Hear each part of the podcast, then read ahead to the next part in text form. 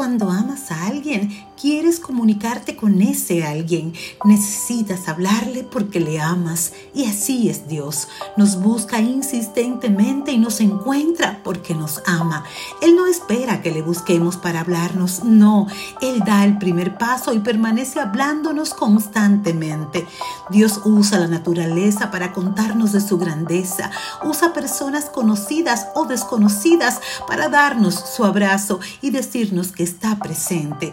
Él habla a nuestra mente y corazón y lo más importante, nos habla por su palabra, la Biblia, a través de la cual nos sana, responde a nuestras preguntas y suple nuestras necesidades.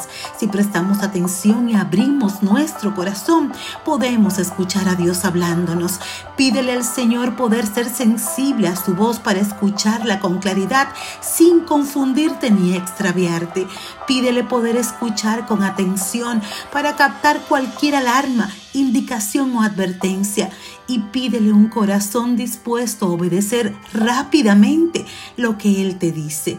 Lucas 11:28 dice, Dichosos los que oyen la palabra de Dios y la obedecen. Gracia y paz